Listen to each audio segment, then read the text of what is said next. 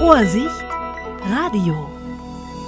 Ist Ihnen oder euch schon mal ein Heilpraktiker oder eine Heilpraktikerin begegnet? Vielleicht ja, mir ist äh, wahrhaftig eine begegnet. Sie heißt Michaela Reser und äh, sie sagt uns erstmal, was ist denn das überhaupt, eine Heilpraktikerin?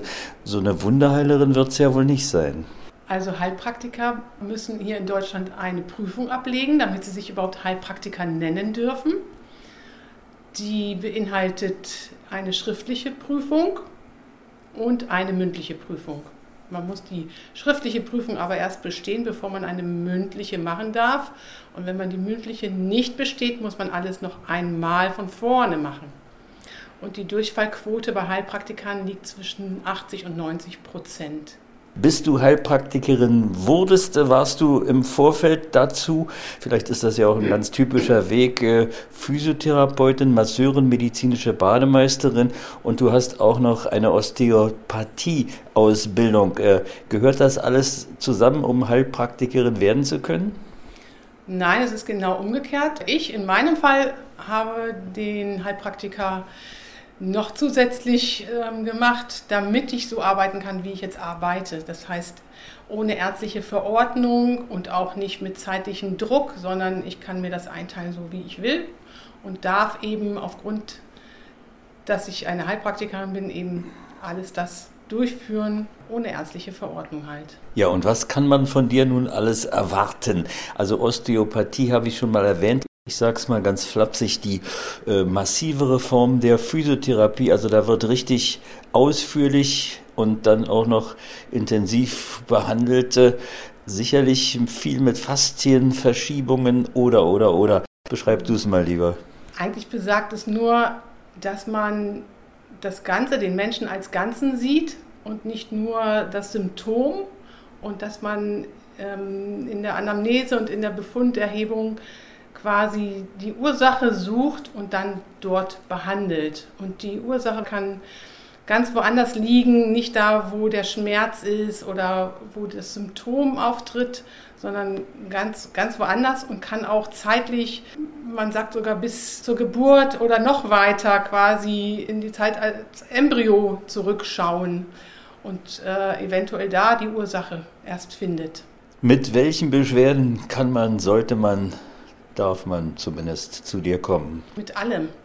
Also selbst wenn jemand mit Beschwerden im Magen-Darm-Bereich kommt oder dort eben Probleme hat, äh, kann die Ursache auch von der Wirbelsäule kommen oder genau umgekehrt, dass Wirbelsäulenprobleme da sind, obwohl derjenige Probleme ähm, mit, der, mit dem Magen-Darm-Bereich hat oder dass dort irgendwas nicht mehr physiologisch funktioniert.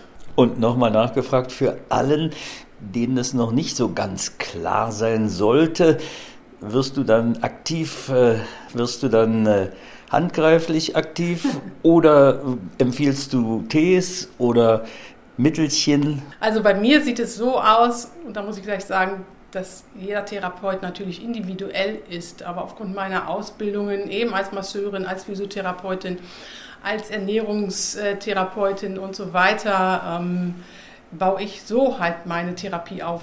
Vorab natürlich immer eine sehr, sehr ausführliche Anamnese, sehr ausführliche Befunderhebung, ähm, gerade im Gespräch, was ja gerade bei uns mit das Wichtigste ist, dass wir uns ausführlich mit dem Patienten unterhalten, so tue ich es jedenfalls, um erstmal überhaupt zu erfahren, was ist das überhaupt für ein Mensch.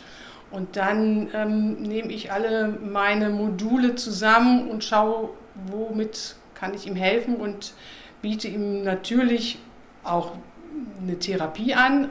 Zusätzlich natürlich bekommt er von mir Übungen, was natürlich ganz wichtig ist, weil wenn ein Patient nicht mindestens 80 Prozent dazu tut, kann ich ihm auch nicht helfen. Und äh, schaue mir die Ernährung an und äh, kann er gut schlafen, wie ist äh, sein, sein Tag überhaupt, äh, hat er viel Stress und so weiter. Und das ganze Paket schaut man sich an und dann bespricht man mit dem Patienten, was äh, zu tun ist und was kann er tun und was kann ich für ihn tun. Du bist auf jeden Fall ganzheitlich als Heilpraktikerin unterwegs. Inwieweit konkurriert denn die heilpraktizierende Medizin oder korrespondiert sie mit der Schulmedizin? das kann ich nicht verallgemeinern.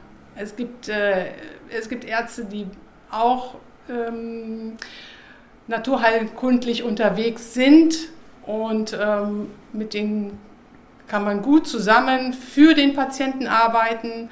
Und es gibt natürlich auch Ärzte, die, die nichts von der Naturheilkunde halten. Und ähm, ja, aber ich denke, jeder Patient findet dann eben den, den er braucht. Ja, ist jedenfalls zu wünschen. Und äh, welche Menschen, Patienten kommen denn dann letztendlich zu dir? Also altersmäßig alles. Also wobei ich muss sagen, dass ich Säuglinge und Kleinstkinder an Kollegen äh, schicke, die eben auf Kinder spezialisiert sind. Aber ich sage mal so, ja, ab acht und dann aufwärts bis nach oben keine Grenzen kommt alles zu mir und hat auch alles. Wobei natürlich äh, in erster Hinsicht kommen sie mit Problemen mit der Wirbelsäule oder Schulter-Nacken oder Hüfte, Knie, sowas. Wobei dann meistens sich herausstellt, dass die Ursache dann schon woanders liegt. Wer bezahlt äh, Die Krankenkassen meist eher nicht, oder doch? Doch schon. Es gibt äh, einige Krankenkassen, die geben einen Obolus dazu. Das ist sehr individuell, von 40 Euro bis 60 Euro pro Behandlung, drei meistens im Jahr, aber da muss sich jeder selber drum kümmern, was seine Kasse dazu gibt. Genau, ansonsten ähm, natürlich Privatpatienten mit und ohne Rezept. Ansonsten ja, Privatleistung oder eben Zusatzversicherung für Heilpraktiker. Ein bisschen haben wir ja die Michaela Reser jetzt kennengelernt hier im kleinen Interview. Mehr kennenlernen kann man sie garantiert auf einer bestimmt ihrer Internetseite. Und wenn man sie richtig kennenlernen will, dann muss man, sollte man schon mal vorbeischauen. Internetseite heißt wie und vorbeischauen heißt wo? Also zu finden bin ich hier in Tegel im Königsweg 24 und meine Homepage ist naturheilkunde-resa.de.